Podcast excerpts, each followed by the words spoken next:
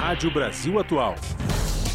Para sugestões e comentários, entre em contato conosco por e-mail redação@jornalbrasilatual.com.br ou WhatsApp DDD 11 96893 7672. Acompanhe a nossa programação também pelo site redebrasilatual.com.br. Pontualmente 5 horas. Começa agora Jornal Brasil Atual, edição da tarde. Produção em parceria com Brasil de Fato. As notícias que os outros não dão. Movimentos populares, política, direitos humanos, economia, mundo do trabalho, cultura e prestação de serviço. Jornal Brasil Atual. Edição da tarde. Olá, hoje é sexta-feira, dia 18 de novembro. Sextou, senhoras e senhores. Eu sou Rafael Garcia, junto com Juliana Almeida, apresentando mais uma edição do Jornal Brasil Atual. E estas são as manchetes de hoje. Mercadante, coordenador dos grupos de transição do governo Lula, afirma que o futuro ministro da Defesa será um civil. Mercadante também informou que o grupo de transição da área deve ser anunciado na próxima segunda-feira. Bolsonaristas pedem boicote do Banco Itaú após o nome de Maria Alice Setúbal, presidente do Conselho Consultivo da Fundação Tite Setúbal, ser convidada para atuar no gabinete de transição do novo governo na área da educação. Grupo de trabalho do governo de transição quer revogar decretos que liberam armas. Para o senador eleito Flávio Dino, ações precisam seguir o Estatuto do Desarmamento. Michele Bolsonaro nega que o marido, ainda presidente da República, tenha dado entrada no Hospital das Forças Armadas em Brasília. O diagnóstico atual seria uma nova hérnia na cicatriz da cirurgia que Bolsonaro foi submetido ainda no ano de 2018. Polícia Rodoviária Federal confirmou nesta sexta-feira ter identificado seis bloqueios e uma interdição em rodovias do país. Segundo a corporação, os bloqueios se concentram no estado de Rondônia. Cúpula Mundial do Clima continua reunida no Egito com impasse entre países ricos e países mais pobres para o pagamento por eventos climáticos extremos. O acordo final segue indefinido. Noruega quer retomar o Fundo Amazônia logo após a posse de Lula. Na COP27, ministro norueguês afirma que o país europeu pretende reafirmar o fundo logo após 1 de janeiro. Levantamento inédito realizado pela Confederação Nacional da Indústria revela que os consumidores brasileiros estão mais atentos a hábitos sustentáveis e consumo consciente. Ministério da Saúde confirma aumento de 162% nos casos de Covid em relação a duas semanas atrás. Apesar da disparada dos números de casos, as mortes permanecem em estabilidade. Foram 71 registros em um dia. E o uso de máscaras voltou a ser obrigatório em serviços de saúde, de transporte público e privado de Belo Horizonte. A medida quer conter o recente aumento de casos de Covid-19 e segue até o dia 2 de dezembro. Enem e Copa do Mundo provocam mudança em marcha da consciência negra no dia 20 de novembro. Evento em São Paulo protestará contra a ideia de Tarcísio Freitas de retirar a câmera de policiais federa militares. 5 horas, 3 minutos, horário de Brasília. Participe do Jornal Brasil Atual, edição da tarde, por meio dos nossos canais nas redes sociais. facebook.com.br Rádio Brasil Atual. No Instagram, arroba Rádio Brasil Atual. Twitter, arroba RA Brasil Atual, ou pelo WhatsApp, o número é 11 96893 7672. Você está ouvindo? Jornal Brasil Atual, edição da tarde. Uma parceria com Brasil de Fato. Na Rádio Brasil Atual. Tempo e temperatura. E a semana vai terminando com tarde ensolarada aqui na capital paulista. A temperatura está em 19 graus agora. O céu vai continuar limpo durante a noite também, sem previsão de chuva. E a temperatura vai variar entre 17 graus no início da noite e 14 graus na madrugada. Tarde ensolarada também no ABC, agora 18 graus. À noite, em Santo André, São Bernardo do Campo e São Caetano do Sul, também terá céu limpo e sem previsão de chuva. A temperatura poderá cair para os 14 graus na madrugada. Em Mogi das Cruzes, a tarde dessa sexta-feira também é de sol. Os termômetros marcam 19 graus agora. O dia segue sem previsão de chuva e com céu limpo ao longo de toda a noite e madrugada. Os termômetros devem ficar na faixa dos 13 graus no período. Solzão também em Sorocaba, no interior de São Paulo, 24 graus neste momento. A previsão é que esse finalzinho de sexta-feira continue de tempo aberto e sem chuva. À noite, a temperatura cai um pouco e pode chegar aos 14 graus na madrugada. Já já eu volto com a previsão do tempo para o final de semana. Na Rádio Brasil Atual, está na hora de dar o serviço. Vamos lá, 5 horas e 5 minutos. Trânsito aqui na cidade de São Paulo, final de tarde ensolarado aqui em São Paulo. E a CT, a Companhia de Engenharia de Tráfego, informa que são 49 quilômetros de ruas e avenidas monitoradas com trânsito congestionado. A pior região nesse momento, segundo a CET, é a Zona Sul apresentando 17 quilômetros de lentidão. Zona Oeste vem com 15, região Central 9, Zona Norte 8. E olha só, gente, Zona Leste não apresenta nenhum único quilômetro de trânsito lento, segundo a Companhia de Engenharia de Tráfego. Estou achando que faltaram os, os marronzinhos né, que ficam fazendo essa verificação ali naquela região da Zona Leste. Não é possível, gente. Zero de e congestionamento na Zona Leste? Bom, mas vamos lá, né? 49. O metrô diz que as suas linhas operam normalmente. A CPTM diz a mesma coisa para as sete linhas que cruzam a região metropolitana de São Paulo. Tudo tranquilo, segundo as companhias que eh, administram o transporte por trilhos aqui na cidade de São Paulo e região metropolitana. Por fim, vamos saber como é que está a situação do trânsito para o motorista que vai para a região do ABC e Baixada Santista, utilizando Anchieta e imigrantes. Pela Anchieta tem um ponto de lentidão no sentido litoral, do 41 ao 43, trânsito lento, ou melhor, da rodovia dos imigrantes. Eu falei Anchieta? Não, não, não. É rodovia dos imigrantes, do 41 ao 43, trânsito lento por 2 km. A Ecovia não diz exatamente qual é o motivo, só diz que está lento ali o trânsito.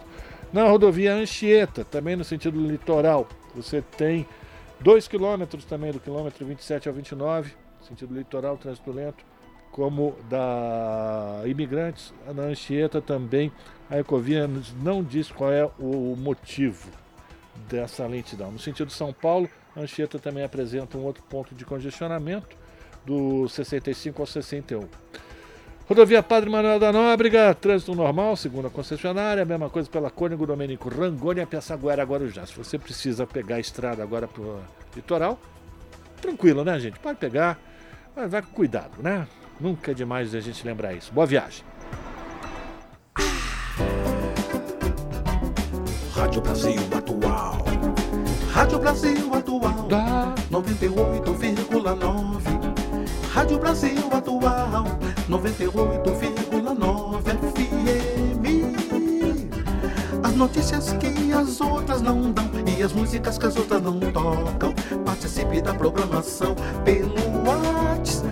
WhatsApp 968937672 968937672 Rádio Brasil Atual 98,9 FM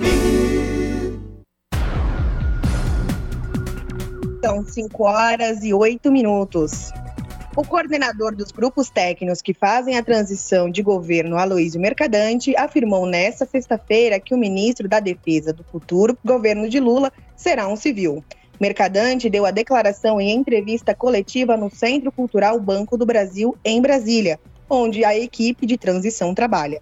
O ex-senador Aloysio Mercadante também informou que o grupo de transição na área da defesa deve ser anunciado na próxima segunda-feira. Segundo ele, será um grupo representativo para essa tarefa e que o diálogo é com as Forças Armadas.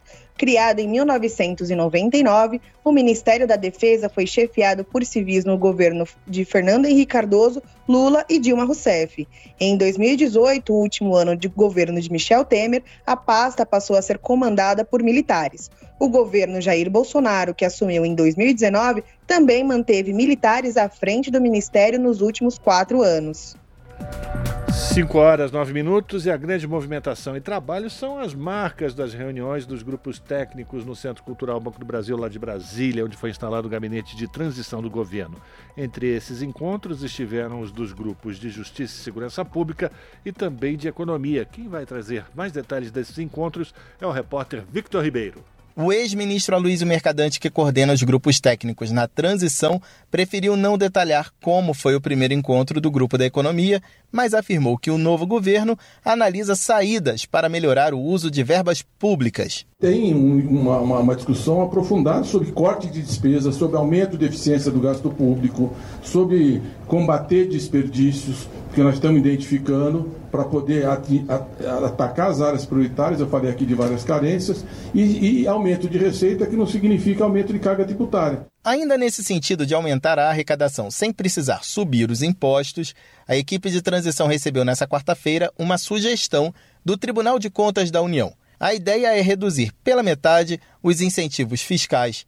Pelas contas do TCU, cerca de 400 bilhões de reais por ano deixam de entrar nos cofres públicos por causa das desonerações.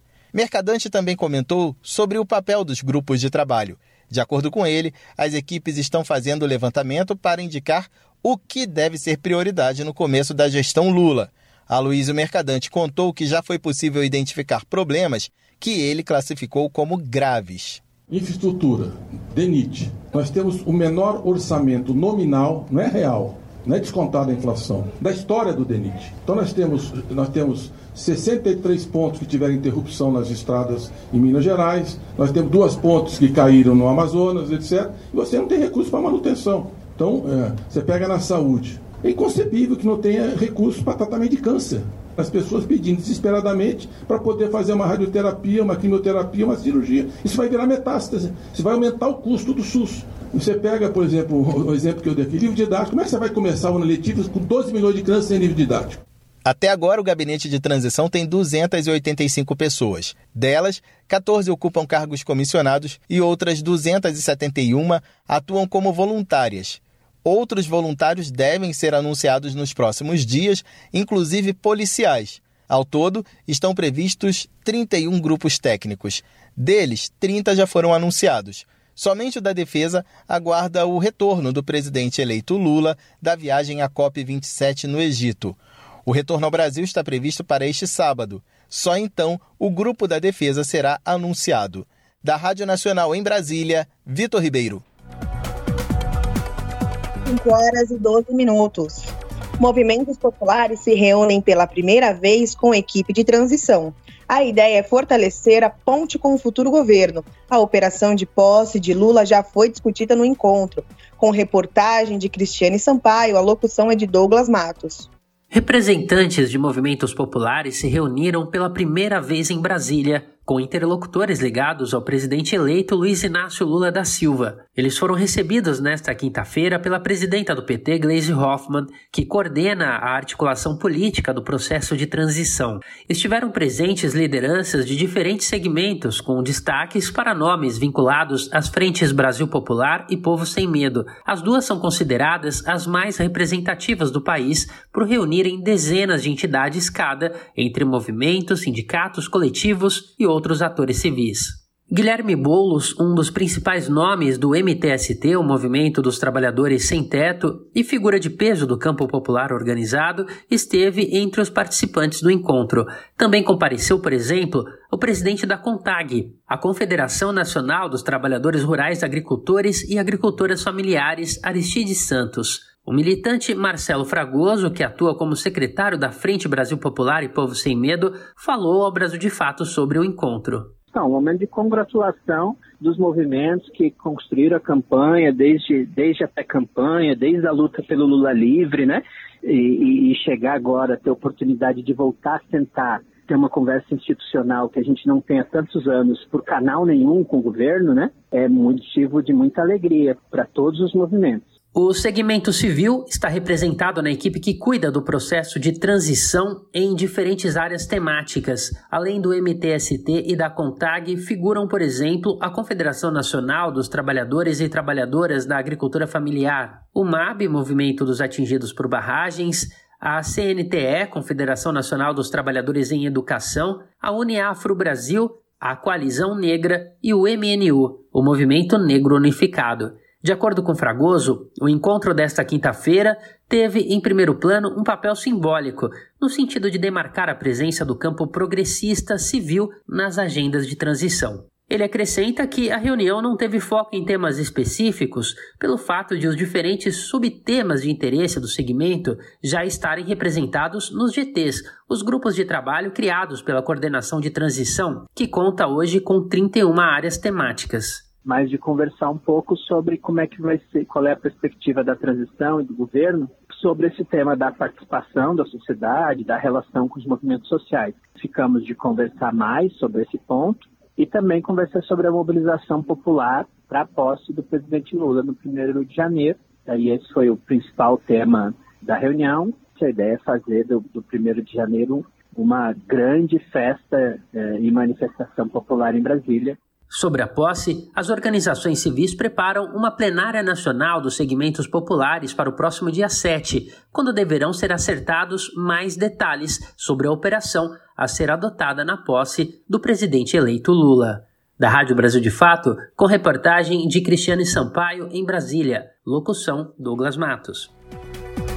5 horas 16 minutos e bolsonaristas estão indo às redes sociais para atacarem e até pedirem boicote ao Banco Itaú após o vice-presidente eleito, Geraldo Alckmin, apresentar o nome de Maria Alice Setúbal, que é presidente do Conselho Consultivo da Fundação TID Setúbal e uma das herdeiras do Grupo Itaú, para atuar no gabinete de transição do novo governo na área da educação. Também conhecida como Neca Setúbal, Maria Alice tem 71 anos e tem uma carreira de anos de atuação na educação pelo terceiro setor. Em outubro, a socióloga disse que não é, abre aspas, petista de carteirinha, mas resolveu declarar voto a Lula no segundo turno das eleições. Para ela, o governo do presidente Jair Bolsonaro é responsável por um desastre no ensino público do país horas e 17 minutos. A primeira-dama Michele Bolsonaro e apoiadores de Jair Bolsonaro usaram as redes sociais nesta sexta-feira para negar que o atual presidente da República tenha dado entrada no Hospital das Forças Armadas em Brasília. As informações foram divulgadas hoje pelo jornal O Estado de São Paulo. Segundo o veículo, Bolsonaro precisou ser internado para exames na noite de ontem após sentir forte do fortes dores abdominais. Na publicação, o Estadão afirmou que as informações foram confirmadas pelo Gabinete de Segurança Institucional. O diagnóstico atual seria uma nova hérnia na cicatriz da cirurgia que o presidente derrotado foi submetido ainda em setembro de 2018, após o episódio da facada em Juiz de Fora, em Minas Gerais. Em sua conta no Instagram, porém, Michele afirmou que a notícia seria uma mentira e criticou a reprodução da reportagem. O ex-ministro do Turismo, Gilson Machado Neto, também publicou um vídeo em suas redes sociais afirmando que o presidente está bem. Desde que perdeu as eleições para Lula, Bolsonaro vive uma rotina, de reclusão.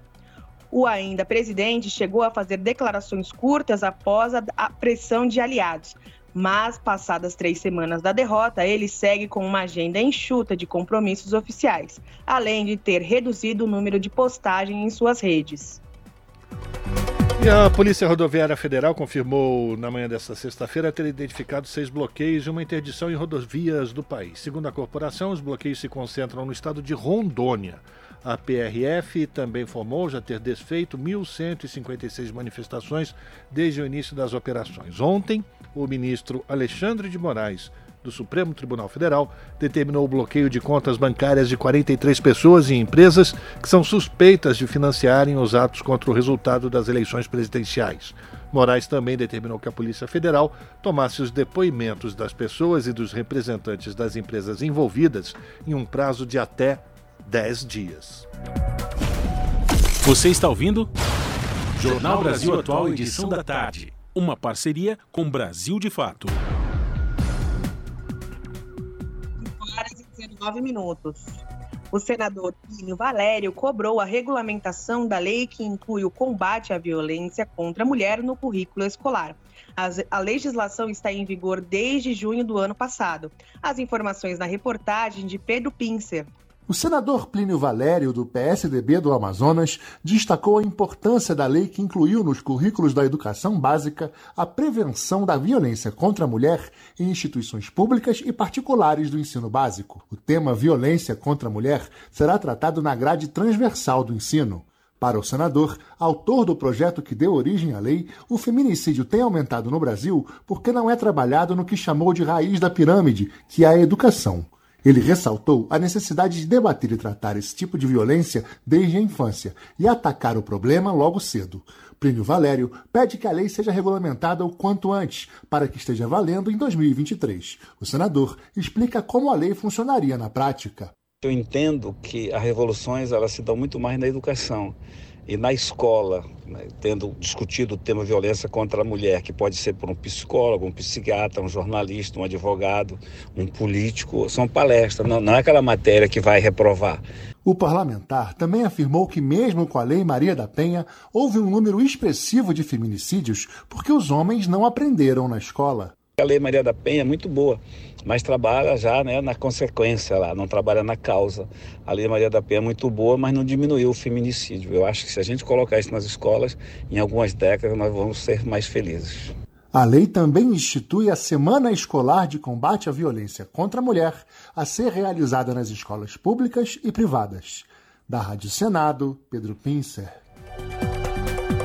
São 5 horas e 21 minutos e a Organização das Nações Unidas marca o Dia Mundial contra Abuso e Violência Sexual Infantil pela primeira vez. A data foi aprovada neste mês em Serra Leoa, na África. Da ONU News em Nova York, quem traz mais informações é a repórter Mayra Lopes.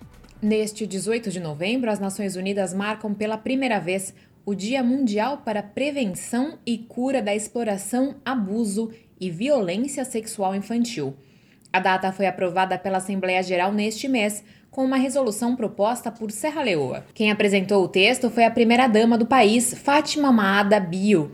Em seu discurso ao órgão da ONU, ela disse que os casos de abuso sexual infantil contribuem para a carga global de doenças, afetam o desenvolvimento econômico e social, especialmente nos países em desenvolvimento. Na data, a ONU deve enfatizar a necessidade de prevenção dos crimes e atuar para que os responsáveis pelos atos sejam levados à justiça, bem como para que as vítimas tenham voz como parte do longo processo de cura.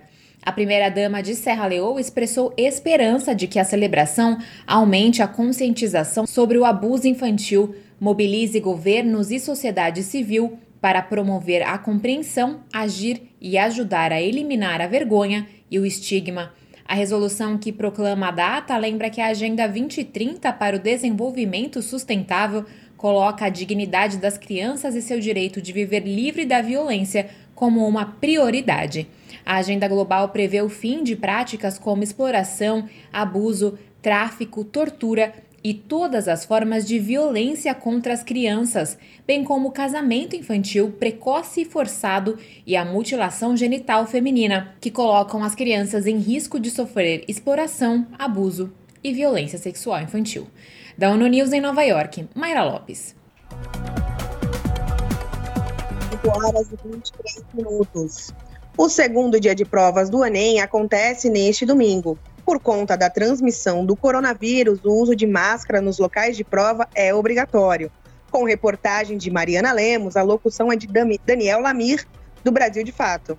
A segunda etapa da prova do Enem está marcada para o próximo domingo, dia 20, em todo o país. Para não ter imprevistos para este dia, é importante atenção aos horários e locais da prova. Além disso, é preciso saber o que pode e o que não pode ser feito durante a prova. Primeiramente, é importante acessar a página do participante para ter em mãos o cartão de confirmação de inscrição que pode ser impresso. Este documento possui informações importantes como seu número de inscrição no Enem, a hora e o local de prova e o idioma da prova de língua estrangeira. No caso de quem solicitou o atendimento especializado ou tratamento pelo nome social, essas informações também estarão contidas no cartão. Para não se atrasar no dia, é importante lembrar que os horários definidos para o Enem são com base no horário oficial de Brasília. Assim, os portões dos locais de prova estarão abertos entre meio-dia e uma da tarde. As provas começarão a ser aplicadas a uma e meia da tarde. O horário máximo para o término e entrega do cartão de respostas será às seis e meia da tarde. Vale lembrar que, mesmo que você tenha finalizado sua prova, só poderá sair do local a partir das três e meia da tarde. Somente os estudantes que saírem após as seis da tarde poderão levar consigo o caderno de questões da prova. Estudantes que estejam com Covid-19 devem acessar a página do participante e solicitar a reaplicação do exame.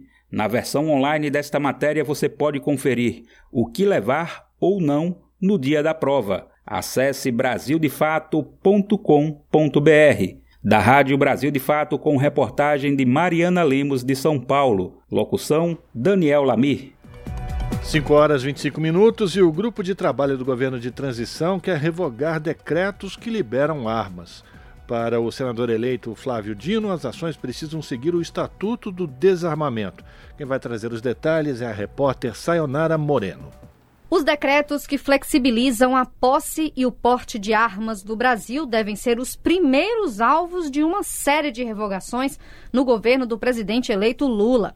É o que disse nesta quinta-feira o ex-governador do Maranhão e senador eleito pelo PSB, Flávio Dino, membro do grupo que cuida da Justiça e Segurança Pública no governo de transição. No que se refere a armas, não há dúvida que nós temos hoje um desacordo entre a lei de 2003, o Estatuto de Desarmamento, e decretos e portarias. Então, seguramente, um dos primeiros produtos do grupo de trabalho vai ser esta sugestão, indicação ao presidente Lula de revogações de atos que recomponham para o futuro o sistema de controle e nós ponhamos fim ao liberou geral. Liberou geral é um fracasso, alimenta violência e coloca armas na mão do crime organizado. A declaração foi dada após a primeira reunião do grupo e Dino disse que o levantamento dos atos normativos do governo de Jair Bolsonaro, que devem ser suspensos no novo governo, deve sair no dia 30 de novembro.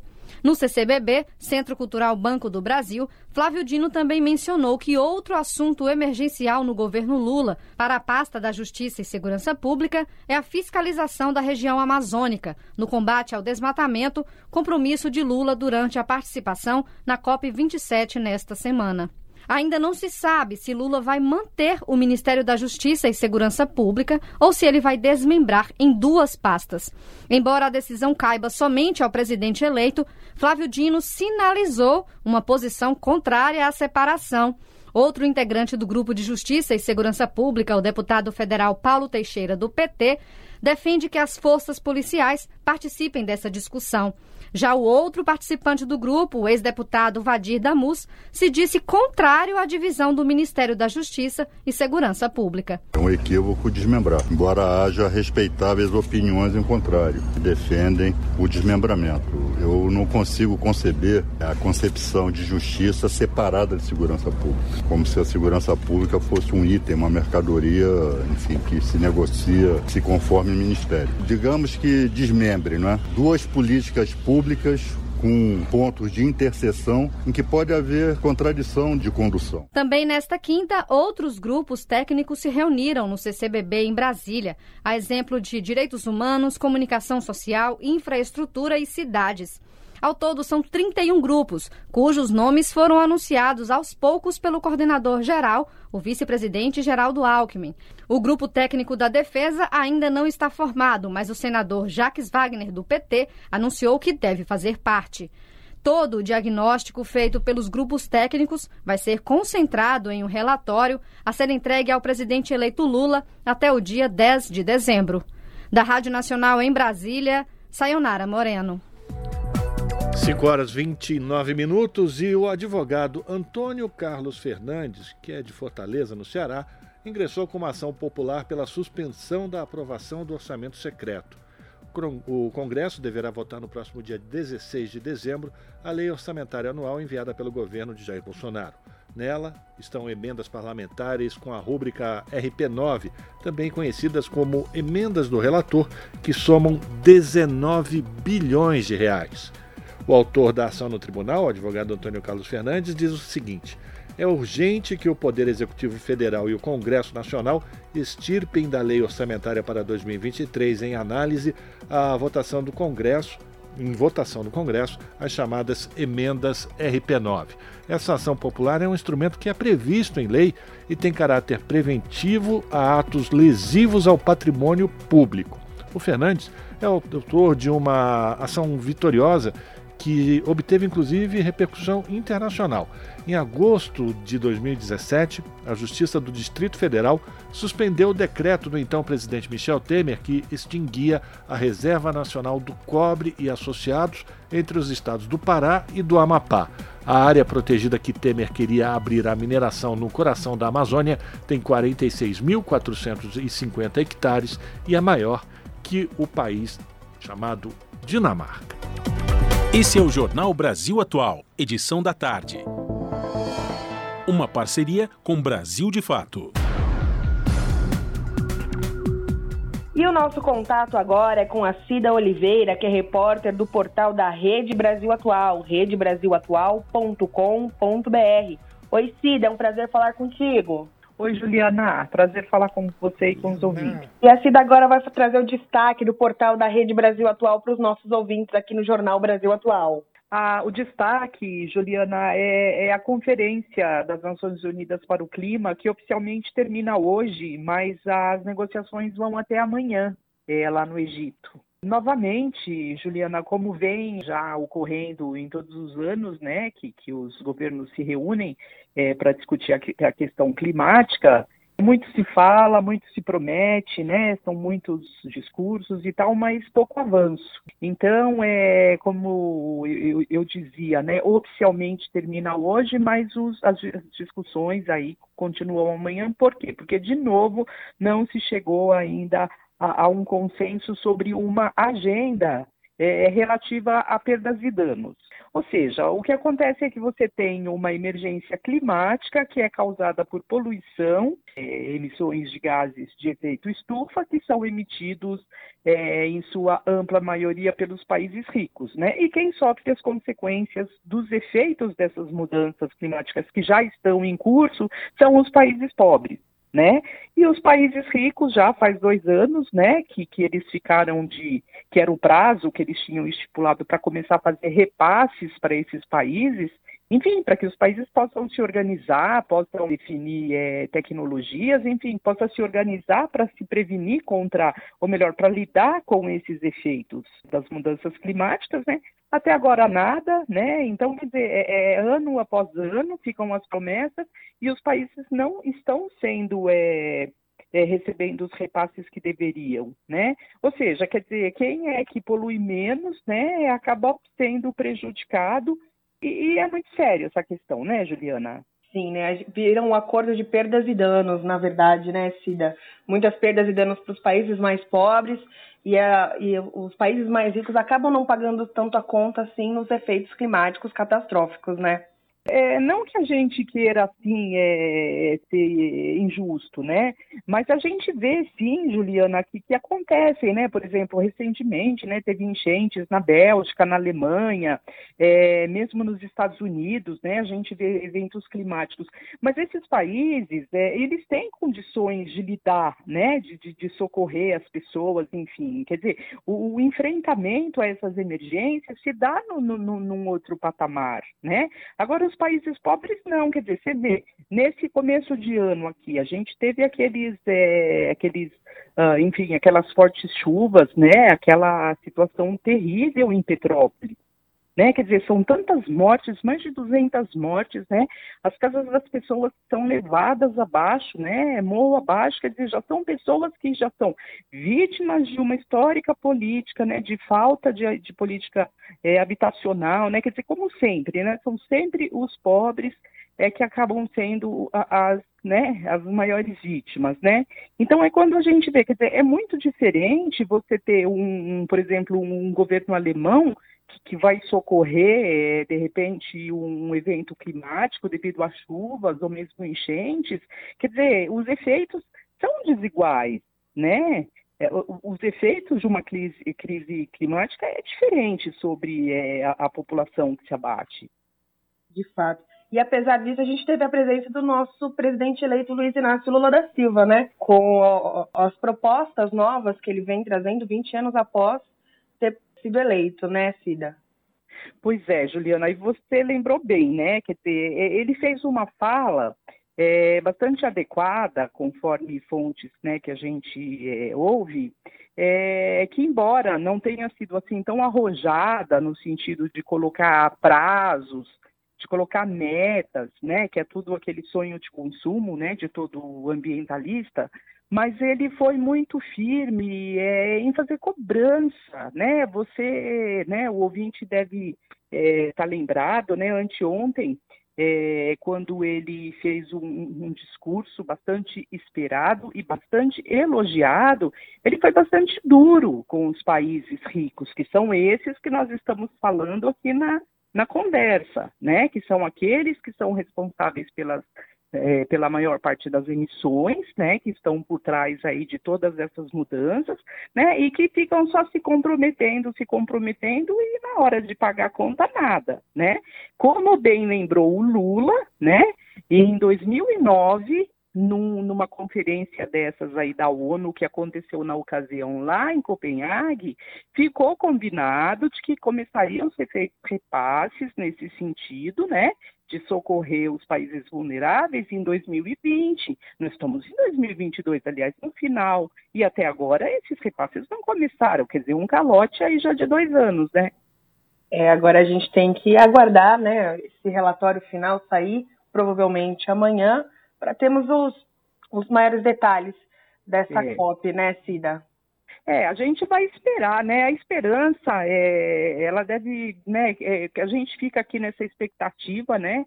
E, e, que aos poucos ela se transforma em esperança, né? Esperança com um pouco de ação também, é, até com a, a, volta, né? De um governo é, como o, o, do Lula, é, é nesse sentido de, de trazer, é, como ele falou bem, né? Eu voltei para cobrar né? E que com ele de volta, é, a, a, nossa expectativa, a nossa esperança, melhor, é de que é, os governos é, é, façam um coro à cobrança dele e que a coisa comece a, a sair do papel, né, Juliana? Sim, isso mesmo, Cida. E a, a, sua matéria completa a gente confere no portal da Rede Brasil Atual, redebrasilatual.com.br, né?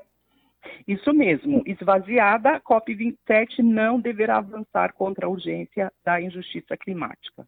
Tá certo, Cida. Muito obrigada pela sua participação. Um bom final de semana para você e até uma próxima. Um abraço para você e para os ouvintes. Falamos aqui com a Cida Oliveira no jornal Brasil Atual. 5 horas e 37 minutos e o Macron apoia a proposta do Lula de realizar a COP na Amazônia. O presidente francês é totalmente a favor de que a Conferência do Clima de 2025 seja na Amazônia, como sugeriu o Lula. Com reportagem de Mariana Lemos, temos a locução de Daniel Lamir, do Brasil de Fato. O presidente da França apoiou nesta quarta-feira a proposta de Lula de realizar a COP, Conferência das Nações Unidas para as Mudanças Climáticas de 2025, na Amazônia. Em viagem a Bangkok para um evento econômico, Emmanuel Macron disse: aspas, gostaria imensamente que pudéssemos ter uma COP na Amazônia. Apoie o retorno do Brasil a uma estratégia amazônica. Precisamos disso. Fecha aspas. Durante a COP27, realizada atualmente no Egito, Lula expressou a vontade de que a COP30 seja sediada por um Estado amazônico. Em sua fala de aproximadamente meia hora, o presidente eleito repetiu para a audiência internacional a promessa de colocar o combate à crise climática no topo da agenda. No discurso, ele prometeu reforçar a fiscalização ambiental, especialmente na Amazônia. Vamos recriar e fortalecer todas as organizações de fiscalização e o sistema de monitoramento que foram desmontados nos últimos quatro anos vamos punir com todo rigor o responsável por qualquer atividade ilegal, seja garimpo, seja mineração, extração de madeira ou ocupação agropecuária indevida. A mensagem frisada é de que o Brasil está de volta e que o isolamento internacional provocado por Jair Bolsonaro chegou ao fim. O Brasil deveria ter sediado a COP25 em 2019, mas o governo Bolsonaro, então recém-eleito e em transição, retirou a oferta, alegando restrições orçamentárias. A vitória eleitoral de Lula no mês passado abriu caminho para uma aproximação entre Paris e Brasília, após relações tensas sobre Bolsonaro. Há exatamente um ano, Lula foi recebido por Macron em Paris com honras de chefe de Estado. Nessa terça-feira, o secretário de Estado francês para Assuntos Europeus, Laurence Bon, afirmou que Paris vê o Brasil um parceiro essencial na América Latina. De São Paulo, com reportagem da Deutsche Welle Brasil, locução Lucas Weber. 5 horas e 40 minutos. Noruega quer retomar o Fundo Amazônia logo após a posse de Lula. Na COP27, o ministro norueguês afirma que o país europeu pretende reativar o fundo logo após 1 de janeiro. As informações com Talita Pires do Brasil de Fato.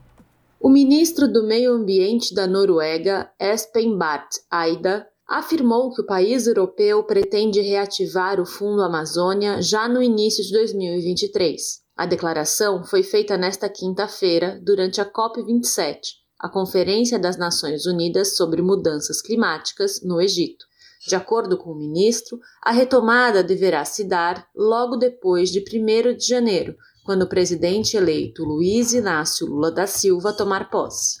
O fundo tinha sido suspenso por Noruega e Alemanha em 2019, em meio à alta do desmatamento da Amazônia. A atitude foi tomada após o governo do presidente Jair Bolsonaro ser acusado de não agir para conter a destruição. Atualmente, o fundo tem congelados 452 milhões de dólares, quase 3 bilhões de reais, que deveriam ser usados para a proteção da floresta tropical.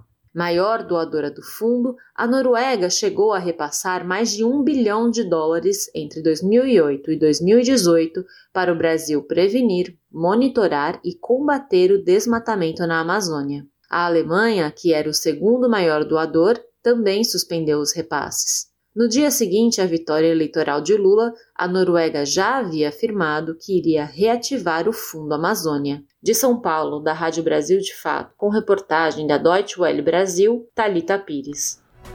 5 horas e 41 minutos e na COP27 os ativistas brasileiros estão lutando por uma solução da crise climática. Os participantes estão buscando que as resoluções da conferência sejam cumpridas. De Nova York, quem vai trazer mais informações é Mayra Lopes. Brasileiros de várias idades e origens fazem ecoar suas demandas pela ação climática em Sharm el-Sheikh, no Egito. Eles integram a sociedade civil presente na 27ª Conferência das Nações Unidas sobre Mudança Climática, a COP27. A ONU News ouviu representantes de movimentos sociais, lideranças indígenas e jovens que desde o início seguiram de perto as negociações. Mais de 3.300 pessoas participaram na reunião, que destaca a implementação das metas acordadas para a solução da crise do clima. Os participantes buscam que as regras do Acordo de Paris sobre as mudanças climáticas, assinado em 2015, sejam implementadas. Outro alvo é garantir os meios de colocar esse caminho em prática. A indígena Chai Surui brilhou ao discursar para o mundo em 2021, na abertura da COP26 em Glasgow, na Escócia. No Egito, ela preferiu fixar o olhar no rumo das negociações atuais e chama a atenção dos 193 países sobre questões chaves que, se não forem resolvidas, podem afetar vários povos. O que eu vejo que muito pouca coisa mudou desde a última COP. A gente está com uma dificuldade muito grande em avançar nos nossos acordos e a gente ainda não vem como prioridade aquilo que deve ser. Né? A gente vem tentando ainda excluir os povos indígenas, por exemplo, das perdas e danos. Isso é um absurdo. Quando que a gente vai realmente ter compromisso com o nosso futuro? Quando a gente não tiver mais tempo? Quando a gente não tiver mais ar para respirar? Quando a gente não tiver mais comida para comer ou água para beber, é nesse momento que a gente vai realmente se preocupar. A representante do movimento brasileiro Engaja Mundo, Ana Rosa, pede resultados concretos nas negociações agora na etapa final. Ela descreve a ação de jovens e o compromisso com o ativismo climático, enquanto as decisões são aguardadas pelo mundo inteiro. Nossa maior expectativa enquanto delegação é fazer com que as juventudes estejam no centro do debate dentro da COP27. E isso significa que as nossas histórias, trajetórias, agendas e todas as nossas reivindicações também são necessárias para a gente constituir e pensar novas possibilidades de mundo. A sociedade civil tem grandes expectativas em relação a consensos em temas como fundo climático, financiamento de adaptação, perdas e danos, mercados de carbono, linguagem sobre a redução gradual dos combustíveis fósseis e muito mais. Entre os que fazem observação direta e mobilizam os eventos, debates e protestos está o jovem Anderson. Em sua primeira COP, ele diz que a missão é transmitir uma mensagem clara aos líderes mundiais presentes na cúpula. É a minha primeira COP, que é também um espaço em que as juventudes têm que estar. A gente que vem do Brasil, de um país que tem uma realidade desigual, precisamos colocar nós e nossas vozes nesses espaços. Então eu acredito que é muito importante que a gente esteja aqui. As minhas expectativas são que dessa vez e nas próximas tenha mais juventude ainda, que o Brasil ocupe esse espaço que desde a COP 92 já veio ocupando, mas que nos últimos tempos a gente veio tendo retrocessos, mas que agora a gente retorna e retorna como voz e como ju juventude e cada vez maior. No Egito, representantes indígenas dizem querer levar aos olhos do mundo que seus povos estão observando a exclusão em diferentes questões de impacto em comunidades brasileiras. O cacique Rony Walter Parisi pediu mais espaço para o que chama de ideologia nativa. Se discute a questão do meio ambiente, a questão climática, e discute a preservação e a vida nossa lá no território. Tem que pensar em nós. Temos que preservar o meio ambiente, temos, ok? Temos que trabalhar a questão econômica, geração de renda e emprego dentro do território. Isso nós queremos. Também pensar na questão da vida social, de dignidade dos povos que moram lá. E hoje, no mundo inteiro, se discute uma política só de preservação, floresta em pé, águas potáveis, mas ninguém discute uma política de dignidade aos povos indígenas. Durante as duas semanas de negociação, o movimento da sociedade civil aconteceu de forma ativa no espaço Brasil Climate Action Hub. Temas como ambiente, energia e florestas foram discutidos no pavilhão. A ativista Taile Terena pediu que seja escutada a voz dos povos no Brasil e destacou o potencial de começar mudanças que estas comunidades podem promover em nível global. Infelizmente, dentro da nossa perspectiva, essa conferência já parte de um ponto errado em que está negociando o nosso futuro, quando o nosso futuro não deve ser negociado e sim discutido com ações concretas. Nós viemos aqui com vários movimentos de organização de base, vários coletivos de povos e comunidades tradicionais para trazer a nossa sabedoria, a nossa ciência para esses negociadores. Mostrar que o nosso conhecimento é que tem a solução real para, as, para evitar a mudança climática. O protagonismo da sociedade civil do Brasil nas COPs é observado desde a origem destes eventos, com a adoção da Convenção Quadro das Nações Unidas sobre Mudança Climática, na Conferência das Nações Unidas sobre o Meio Ambiente e Desenvolvimento, a Rio 92. Da ONU News em Nova York, Mayra Lopes. São 5 horas e 47 minutos. Em Brasília, deputados fazem nova tentativa de regulamentar a profissão de ecólogo, vetada em 2008. O repórter José Carlos Oliveira tem os detalhes. A Comissão de Trabalho da Câmara dos Deputados aprovou o projeto de lei que regulamenta a profissão de ecólogo, definido como profissional de nível superior com perfil interdisciplinar relacionado à ecologia, aos ecossistemas e às suas relações em diversas escalas espaciais e temporais. Na lista de atribuições do ecólogo aparecem a formulação e a coordenação de programas e pesquisas de preservação e recuperação dos ecossistemas, diagnóstico e monitoramento do meio ambiente, criação e gestão de unidades de conservação emissão de certificados de licenciamento ambiental e realização de diagnóstico socioambiental. Em conjunto com equipes multidisciplinares, a proposta permite que os ecólogos também participem da elaboração e execução de planos diretores, além de variados outros planos, como de bacias e microbacias hidrográficas, de controle ambiental, de manejo e de avaliação de riscos e passivos ambientais. A proposta passou por alguns ajustes de redação por parte do relator, deputado Mauro Nazif, do PSB de Rondônia, entusiasta da ideia de regulamentação profissional. Regulamentar a profissão cria uma identidade profissional que possibilita um ambiente de conduta profissional e responsabilização pela execução correta de suas atribuições e evita que pessoas não habilitadas exerçam atividades de risco que podem impactar de forma gravosa fauna e flora. Apenas o Partido Novo votou contra a proposta na Comissão de Trabalho. Nazif lembrou a longa tentativa dos parlamentares em regulamentar a profissão de ecólogo. Em 2008, um texto semelhante do ex-deputado Antônio Carlos Mendes Tame, já falecido, chegou a ser aprovado na Câmara e no Senado, mas acabou vetado pelo então presidente Lula sob os argumentos de falta de clareza quanto ao campo de atuação profissional e de risco de conflito com outros profissionais que atuam em ecologia, como engenheiro florestal, biólogo e oceanógrafo oceanógrafo. O novo texto foi apresentado pelo deputado Rodrigo Agostinho, do PSB de São Paulo. O relator Mauro Nazif ressaltou o cuidado na busca de padronização para a prestação do serviço de ecólogo por meio de um instrumento de responsabilidade técnica. A proposta opta por regulamentar a notação de responsabilidade técnica, ART, importante para garantir que tal prestação de serviço será realizada por profissionais competentes e ciosos aos deveres. De acordo com o texto, a ART do ecólogo poderá ser emitida na forma de laudos parciais ou técnicos, estudos, planejamentos, projetos de execução, relatórios de fiscalização, direção de estudos e pesquisas.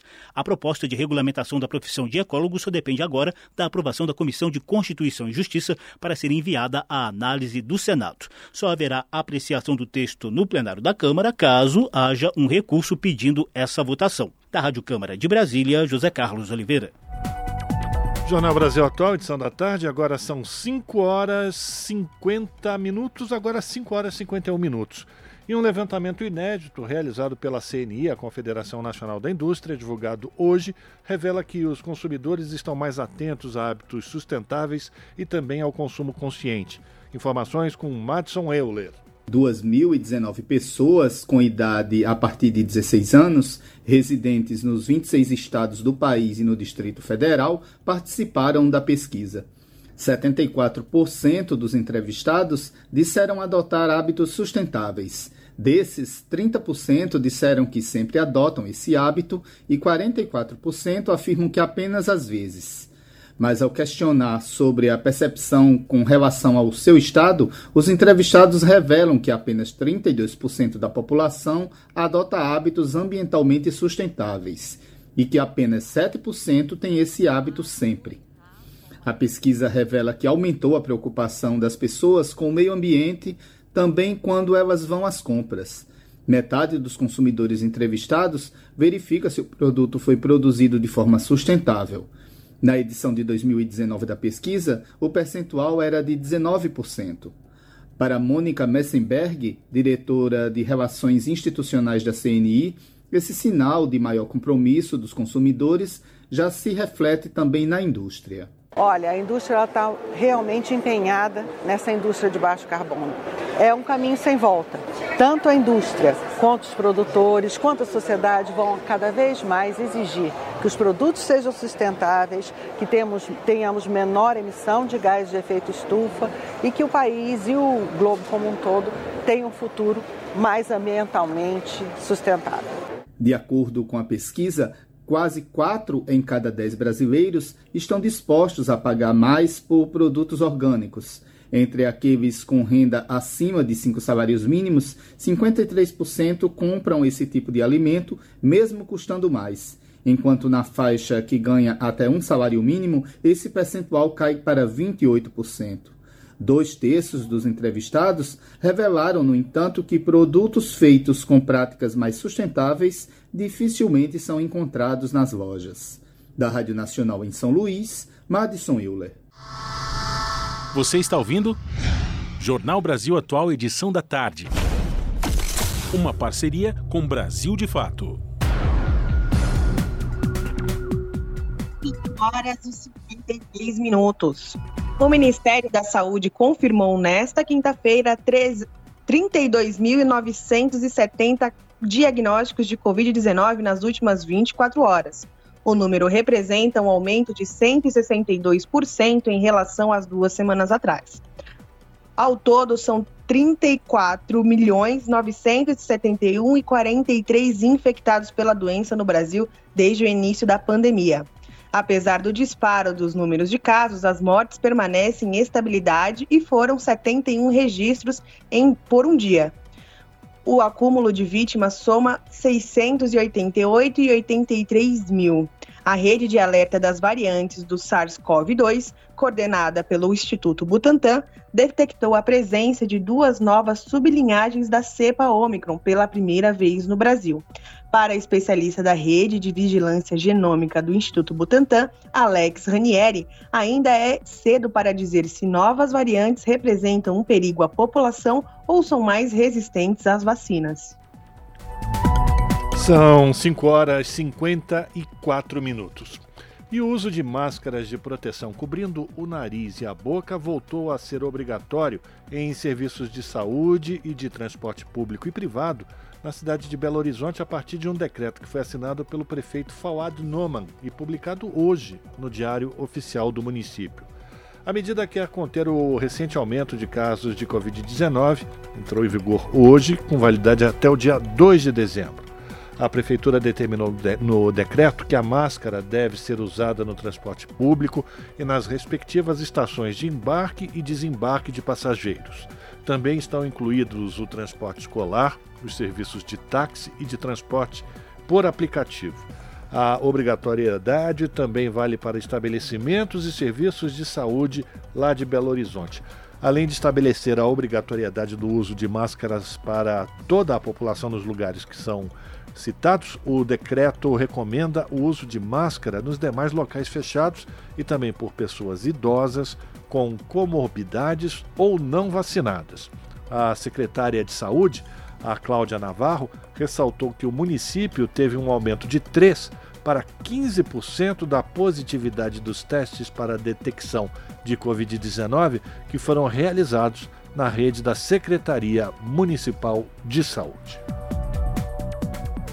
Repórter SUS: O que acontece no seu sistema único de saúde? Uma versão bivalente da vacina para a Covid-19, produzida pela Pfizer, está em fase final de análise das áreas técnicas responsáveis. O anúncio foi feito pela Anvisa, a Agência Nacional de Vigilância Sanitária. A empresa norte-americana informou que as novas vacinas são bivalentes e, por isso, conferem maior proteção diante das subvariantes da Omicron. De acordo com a Anvisa, as monovalentes, se tomadas todas as doses recomendadas pelo Ministério da Saúde, também protegem contra a forma grave contra os óbitos. No entanto, as chamadas bivalentes aumentam a eficácia diante das novas variantes do coronavírus. Isso porque elas combinam a vacina atual com o imunizante adaptado ao Omicron, conferindo maior proteção. Em entrevista ao Brasil de Fato, a diretora da Sociedade Brasileira de Imunizações, Flávia Bravo, reiterou a importância das doses de reforço. Enquanto houverem pessoas é, suscetíveis é, e o vírus circulando, podem aparecer variantes que podem causar ondas. Quem tomou e tem o esquema completo para a faixa etária das vacinas está mais seguro do que quem não tomou, né? Não é, não dá para dizer, a gente sabe que nenhuma dessas vac das vacinas é 100% eficaz para o adoecimento, né? Porém, elas são todas muito eficazes na prevenção de casos graves, internação e mortes. No total, a Anvisa recebeu dois novos pedidos de autorização temporária de uso emergencial de imunizantes contra a Covid-19. O primeiro foi para a vacina bivalente para a subvariante Omicron BA1 em agosto deste ano. O segundo ocorreu em setembro, se refere à versão que contém a subvariante BA.4 e BA.5, em adição à cepa original da vacina chamada Comirnaty. Atualmente, há cerca de 300 subvariantes da Omicron em circulação em todo o mundo. No Amazonas, a rede genômica Fiocruz apontou para o surgimento de uma nova cepa no estado, a BE.9. De acordo com os pesquisadores, trata-se de uma evolução da BA.5. Os dados atualizados do Conselho Nacional de Secretários de Saúde mostram que entre 15 e 16 de novembro foram notificados 62 óbitos e quase 15 mil casos de Covid. Somente na semana entre 6 e 12 de novembro foram mais de 61 mil novos registros e 312 óbitos. De São Paulo, da Rádio Brasil de Fato, Juliana Passos e Carolina Oliveira. Se você gosta do nosso jornalismo independente e quer rever nossas entrevistas e reportagens, acesse o canal da Rádio Brasil Atual no YouTube. Nosso endereço é youtube.com/barra Rádio Brasil Atual. Ajude a nossa voz ser cada vez mais forte e ir cada vez mais longe. Inscreva-se em nossos canais, curta e compartilhe o conteúdo Rádio Brasil Atual e TVT. Rádio Brasil Atual e TVT. Compromisso com a notícia, compromisso com a democracia, compromisso com você. Rádio Brasil Atual. Para sugestões e comentários, entre em contato conosco por e-mail redação@jornalbrasilatual.com.br ou WhatsApp DDD 11 96893 7672. Acompanhe a nossa programação também pelo site redebrasilatual.com.br.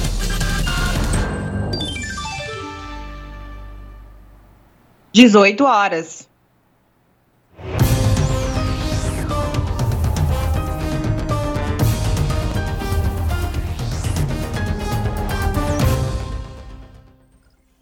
E chegou o momento de saber os destaques do seu jornal direto da redação com a Ana Flávia Quitério. Oi, Ana, quais os destaques de hoje? Olá, Ju e Rafa, uma excelente noite de sexta-feira a vocês e a todos os ouvintes da Rádio Brasil Atual. E vamos aos destaques da edição de hoje aqui do seu jornal antes de sextarmos, né? Bom, no próximo domingo, dia 20, para quem não sabe, é celebrado o Dia da Consciência Negra. E por isso, hoje, o Sindicato dos Metalúrgicos do ABC fez uma série de atividades para marcar a data promovida né, pela Comissão de Igualdade Racial. Em debate, a condição da população negra no Brasil e o racismo no ambiente de trabalho. Falaremos também que entidades da sociedade civil consideram muito grave a denúncia de quase 80 mil militares que receberam auxílio emergencial. O dinheiro deveria chegar apenas aos desempregados e o governo Bolsonaro escondeu a lista dos beneficiados. Imagine naquele momento de pandemia, crise, pessoas passando por necessidades, sem ter o que comer e pessoas que com, com condições, recebendo ali os seus salários, recebia salário e mais né, o auxílio emergencial sem a necessidade. Bom, a equipe de transição do presidente Lula, vamos falar sobre isso também, é, estuda a revogação de três pontos da reforma trabalhista, entre eles os acordos individuais firmados diretamente entre patrões desculpa, e empregados. Até na época né, que foram colocados os pontos da reforma trabalhista na época, uma das polêmicas era justamente essa questão dos acordos individuais, né, que não tinha mais o sindicato ali no meio para intermediar. E a expectativa de que o próximo governo tenha o restabelecimento dos direitos trabalhistas e a geração, claro, de emprego com, como metas centrais. E para encerrar, hoje também vamos ter a entrevista sobre o número de casos né, de Covid-19 que infelizmente voltou a crescer no Brasil. Em apenas uma semana, o aumento foi de 120%.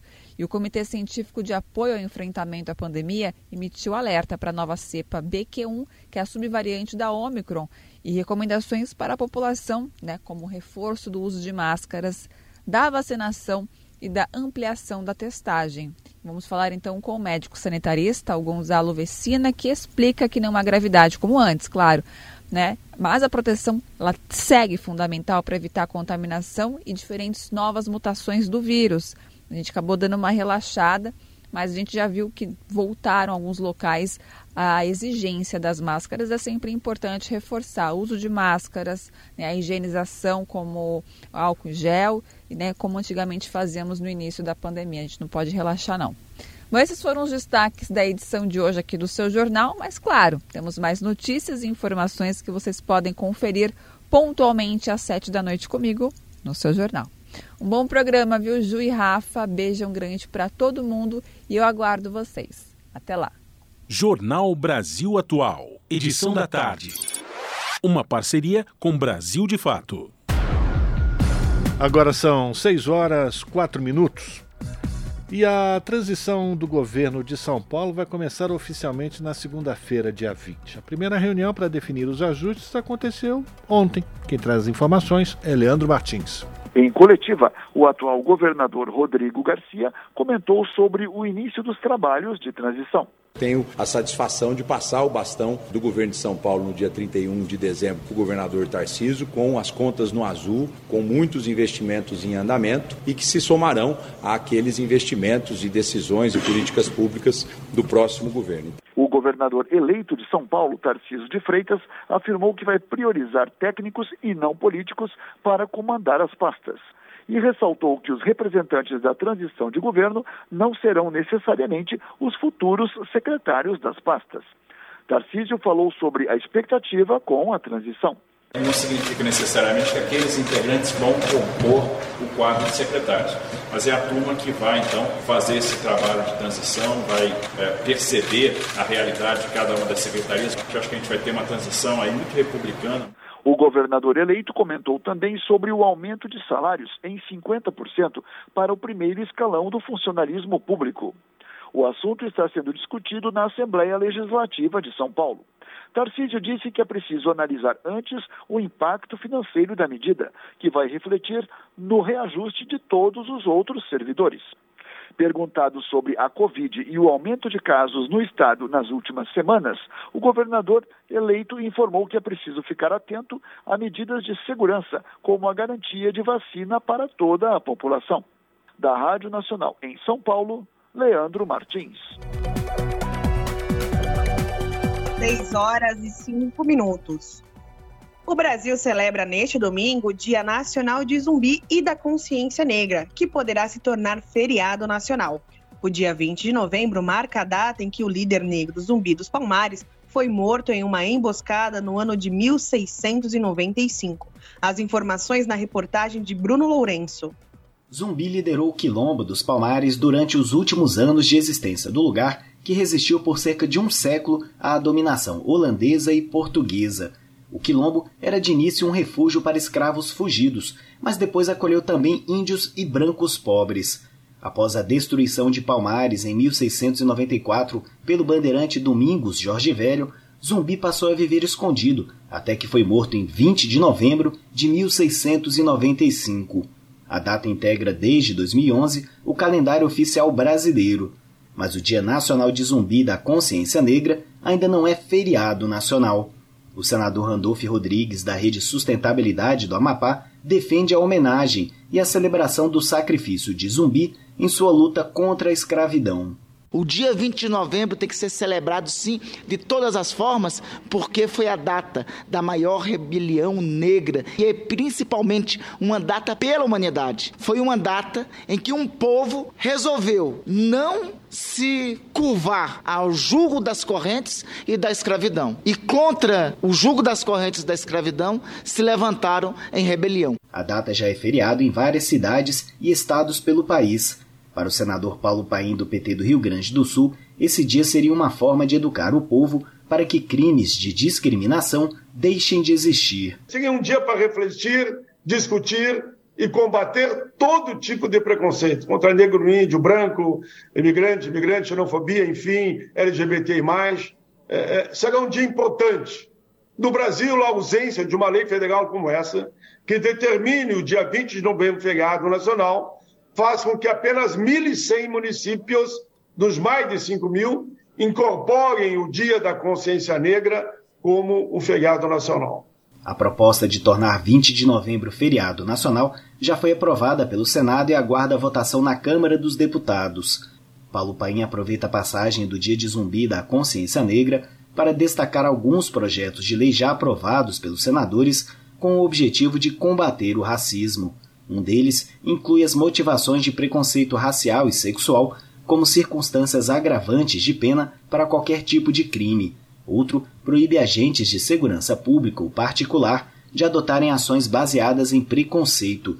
e outros dois tipificam a conduta de injúria racial. A falta de representatividade negra, principalmente nos espaços de poder, reflete o desafio de conseguirmos, e vamos conseguir, tenho certeza, com a ajuda de brancos, negros, índios, imigrantes, imigrantes, implantar políticas públicas de combate a todo tipo de preconceito.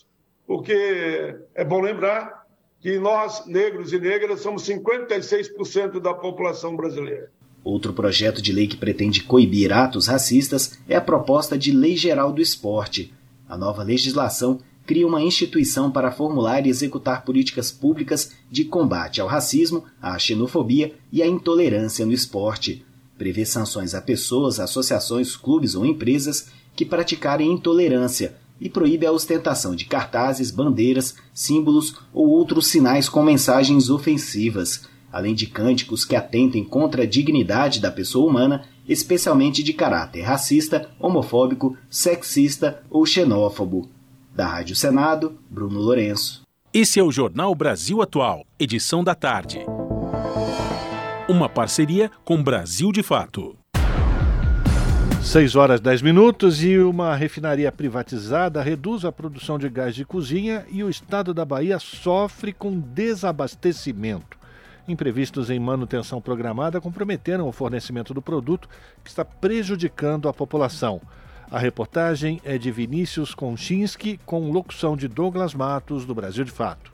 A Acelen, empresa que comprou da Petrobras a refinaria Landulfo Alves, a RLAN, em São Francisco do Conde, na Bahia, reduziu o fornecimento de gás de cozinha a distribuidoras do produto. Por conta disso, segundo o Sindicato dos Revendedores de Gás do Estado, aproximadamente metade dos postos de venda de botijões de Salvador e região está fechada. Há escassez também em cidades do interior do estado.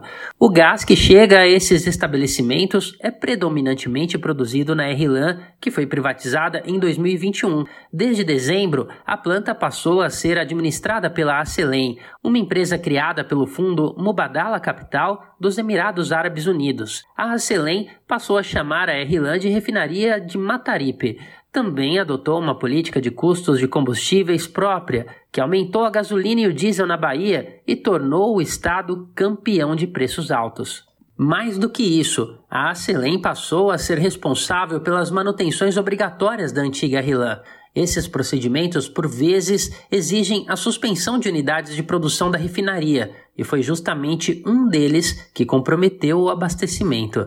De acordo com o diretor do Sindicato dos Petroleiros da Bahia, Sindipetro, Radiovaldo Costa, a Acelen foi obrigada a fazer uma manutenção em sua unidade de produção de gás, programou utilizar outra unidade que permanecia paralisada desde 2019 para tentar manter o fornecimento. Acontece que a reativação dessa unidade teve imprevistos, comprometendo o funcionamento. O resultado foi a falta do produto. Em nota, a Acelen informou que está atuando de forma ativa para restabelecer o fornecimento de gás liquefeito de petróleo, GLP, aos clientes. Informou também que contratou navios carregados com gás para reforçar o abastecimento até que a produção tenha sido regularizada. A venda da RLAN por 1 bilhão e 650 milhões de dólares foi contestada. Isso porque, segundo o INEP, o Instituto de Estudos Estratégicos de Petróleo, Gás Natural e Biocombustíveis, ela valia pelo menos o dobro.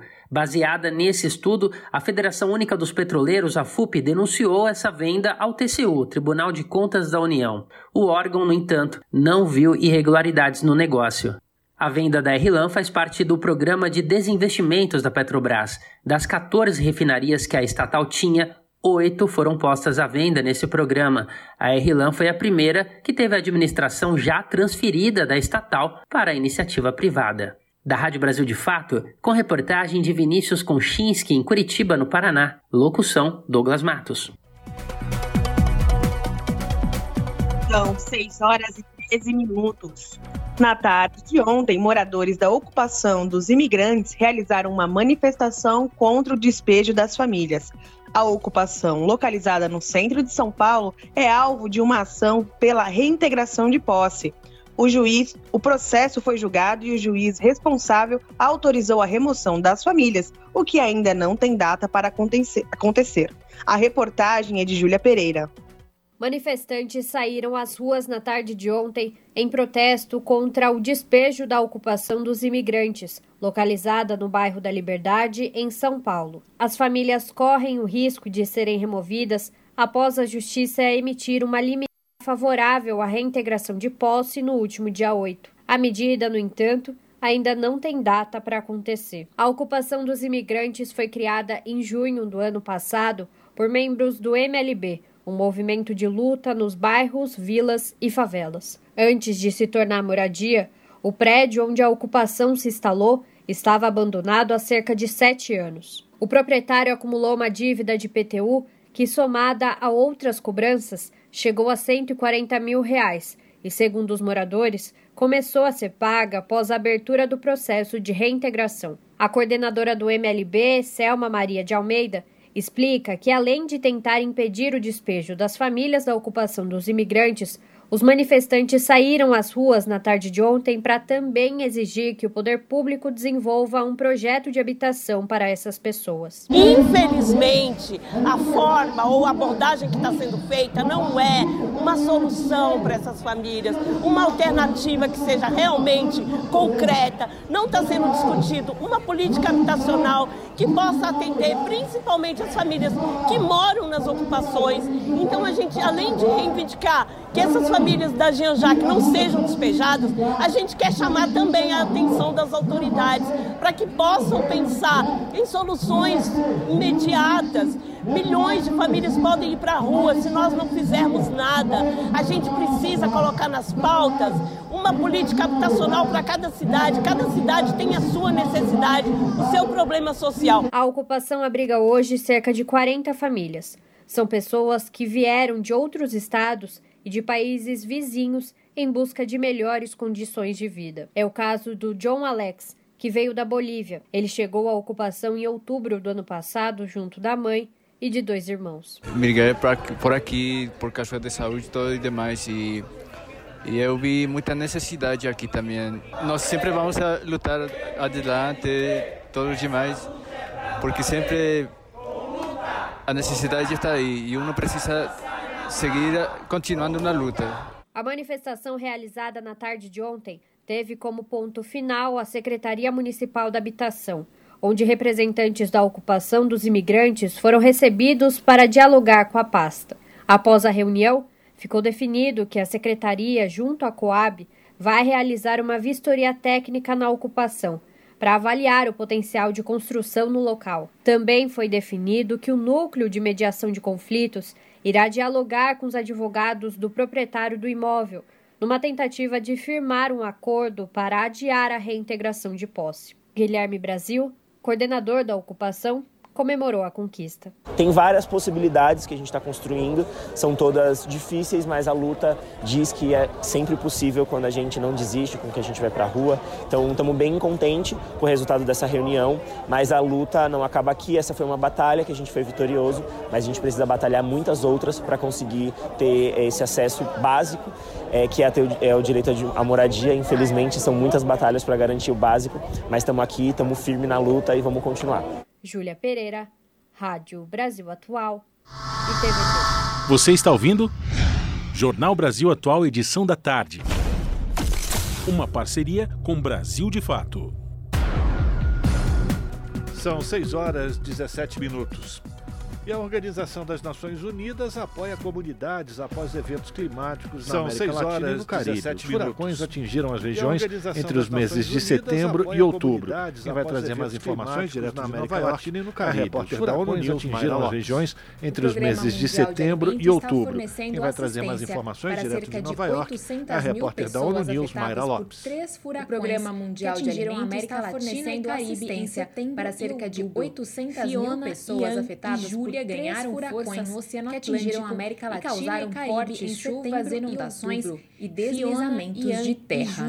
Além de alimentação, o PMA está entregando apoio logístico e técnico a governos e parceiros de terra. Antes da temporada Além de alimentações, o PMA a agência está entregando apoio logístico e técnico a governos e parceiros. Olhando além da Antes da temporada de furacões, o PMA está a resiliência das comunidades, pessoal, ajudando na adaptação. Olhando além das doenças climáticas, a agência planeja atingir 9 milhões de pessoas este ano, ajudando precisa de 366 mudanças climáticas. a agência planeja atingir 9 milhões de pessoas este ano e precisa de 362 milhões de dólares para cobrir mais de 630 operacionais mil pessoas nos próximos seis de atividades no primeiro semestre de 2022 e florestas. O PMA introdução de práticas mais resilientes ao clima por meio criação de ativos e geração como restauração de terras e acesso a florestas climáticas. Introdução de práticas mais resilientes ao clima, criação de ativos e geração de renda das comunidades para que os mais vulneráveis sejam capazes de resistir melhor aos choques.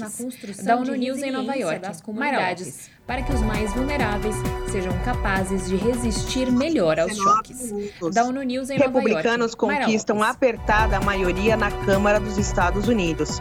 Maioria será menor do que a esperada Republicanos pelo partido. conquistam com o Senado Democrata maioria na Câmara dos Estados Unidos. Dividido. Maioria será menor com Mariana Lemos do Brasil pelo partido. Com o Senado o Democrata, Biden terá o resto de mandato dividido. As informações com Mariana Lemos, do Brasil de Fato. Dos o Partido Republicano As eleições abrem caminho para dois anos de um Congresso dividido na Câmara dos representantes dos Estados Unidos. Biden As eleições abrem caminho para dois anos de um Congresso Os republicanos devem ocupar ao menos 218 dos 435 assentos na Câmara. Ou seja, os republicanos devem ocupar ao menos foram divulgados pelas emissoras CNN e NBC, além da agência de notícias mais da metade. Os números foram divulgados pelas emissoras de votos das eleições de meio mandato. Além da agência de notícias contam atualmente com 210 projeções e na contagem de votos das eleições de meio mandato. Os democratas contam atualmente com 210 assentos, segundo a CNN, os democratas detinham a maioria, tanto na Câmara como no Senado. ainda estão em aberto a vitória Desde na Câmara dos Representantes dará aos republicanos a capacidade de dificultar a agenda legislativa de Biden na Câmara dos Representantes dará a maioria conquistada na Câmara, no entanto, será bem mais agenda legislativa de Biden até 2024. Com a inflação em alta e a popularidade de Biden em baixa, será bem mais estreita do que os republicanos esperavam. Sobre com a inflação em alta e a popularidade de Biden em baixa, o partido tinha previsto Analistas atribuem esse movimento à decisão da Suprema Corte de derrubar em vez disso, compareceram em massa às urnas. E pela oposição atribuem esse movimento à decisão pelo ex-presidente Donald Trump. De São Paulo, com reportagem da Deutsche Welle Brasil, candidatos apoiados pelo ex-presidente Donald Trump. De São Paulo, com reportagem da Deutsche Welle Brasil, locução Mariana Lemos. do Mundo no Catar. São 6 horas 21 minutos. Como alguns brasileiros preparando as suas viagens para ver esses jogos. Vamos ouvir. Acompanhe agora Já pensou em assistir aos jogos da Copa do Mundo prepararam as suas viagens para ver esses tirando jogos. 2014, quando a competição foi no Brasil, em assistir normalmente o Mundial é longe e a viagem pesa 2014. Neste ano, a competição a Copa foi do no Brasil tem sido normalmente como uma das mais caras para os brasileiros. Pesa no Algumas bolso. estimativas Neste apontam que uma pessoa deve pagar apontada como uma das mais caras para os brasileiros. Mas algumas estimativas apontam a Copas do Mundo garante que com planejamento é possível pagar mil reais. O professor Mas, Deus quem costuma ir a Copas do Mundo garante anos, que com planejamento a nove é jogos no Catar, bem menos, incluindo semifinais Deus e final. Ele está preparando essa viagem, vai assistir a nove jogos no Catar, na Rússia, incluindo semifinais e final. Deus Dede Ele gastou menos de 20 mil reais desde quando voltou da Copa na Rússia. Morador de Brasília, Deus Dede gastou menos de 20 mil reais, sem contar a alimentação extremamente com antecedência, vai conseguindo promoções, conseguindo descontos, quando saíram os primeiros vendas mais de com antecedência, vai conseguindo promoções, conseguindo descontos, quando saíram os primeiros vendas de terminando agora do canal, já vai começar o ciclo fazer esse planejamento de 4 em 4 anos. O torcedor brasileiro comprou os ingressos no primeiro lote, sendo mais barato por 120 reais na fase o torcedor brasileiro e o comprou os ingressos no primeiro lote, reais, sendo mais barato Já o jornalista Theo Saad, na fase de Campinas, e o da todas as Copas do Mundo desde 1998. Já o jornalista ele até já lançou um guia com dicas para quem quer fazer o mesmo do mundo desde 1998. Neste ano, ele até já lançou um guia com dicas para quem quer fazer o mesmo gastando o mínimo possível. mil reais. Neste ano, 10 Theo vai mil a mais do que gastou na Rússia jogos quando assistiu a que desembolsar jogos. 32 Além disso, mil reais. o transporte para a Rússia foi a mais do que gastou na Rússia no cartão de crédito. Considerando a valorização Além do dólar disso, frente ao real para a Rússia quatro anos, via milhas acumuladas no cartão de crédito. duas Copas Considerando a valorização do dólar frente ao real nos últimos quatro anos, muito mais jogos. Theo acredita que os gastos com as duas Copas são semelhantes, com a vantagem que no Catar serão muito mais jogos. O ingresso mais barato do Catar está mais barato do que foi na Rússia no Brasil. Você vai na barato, na categoria 3, que é não é categoria mais barata para estrangeiro, você vai ter 58 dólares uma cerveja lá, né? Não a é FIFA divulgou os preços aí, a cerveja vai custar 73 reais um copo de cerveja. Né? Então, vai ser caro a gente beber cerveja lá, né? A FIFA divulgou Uma vantagem da Copa do Catar é que as distâncias entre os estados são curtas. Já na próxima Copa, que vai ocorrer em três países do Catar, é que as distâncias entre os estados são curtas. torcedor terá que já na próxima Copa, que vai ocorrer em três países entre essas nações. Estados Unidos da e Rádio Nacional em Brasília, o torcedor terá que reservar um bom dinheiro para o deslocamento entre essas nações. Da Rádio Nacional em Brasília, Lucas Por Copa Deus, do Mundo provoca mudança em marcha da consciência negra no dia 20 de novembro.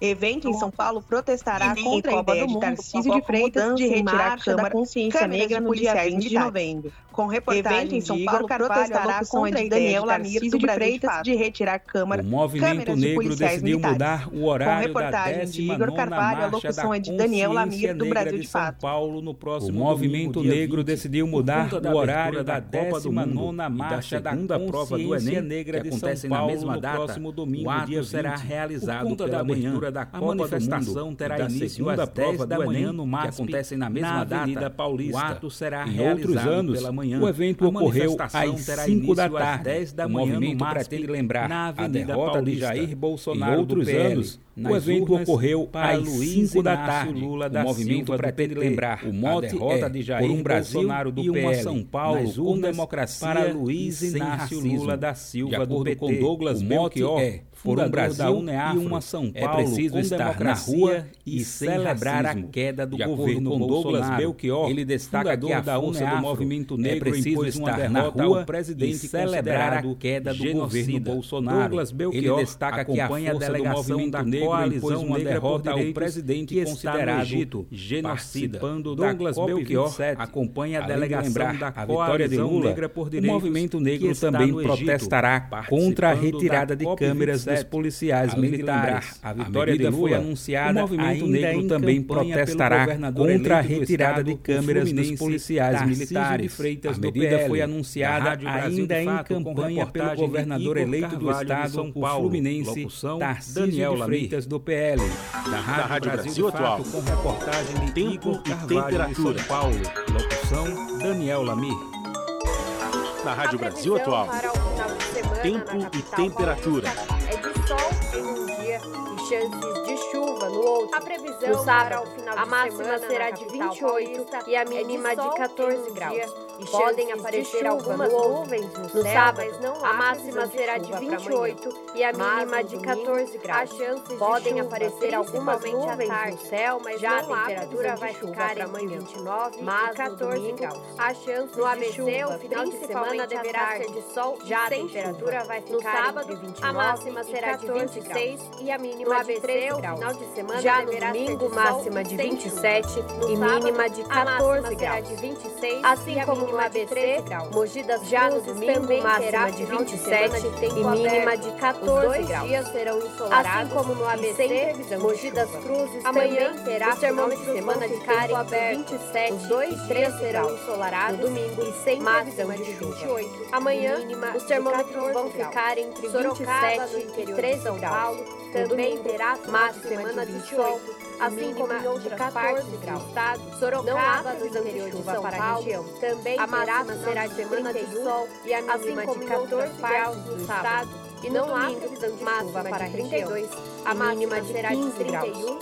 Júlia Pereira, Rádio Brasil Atual.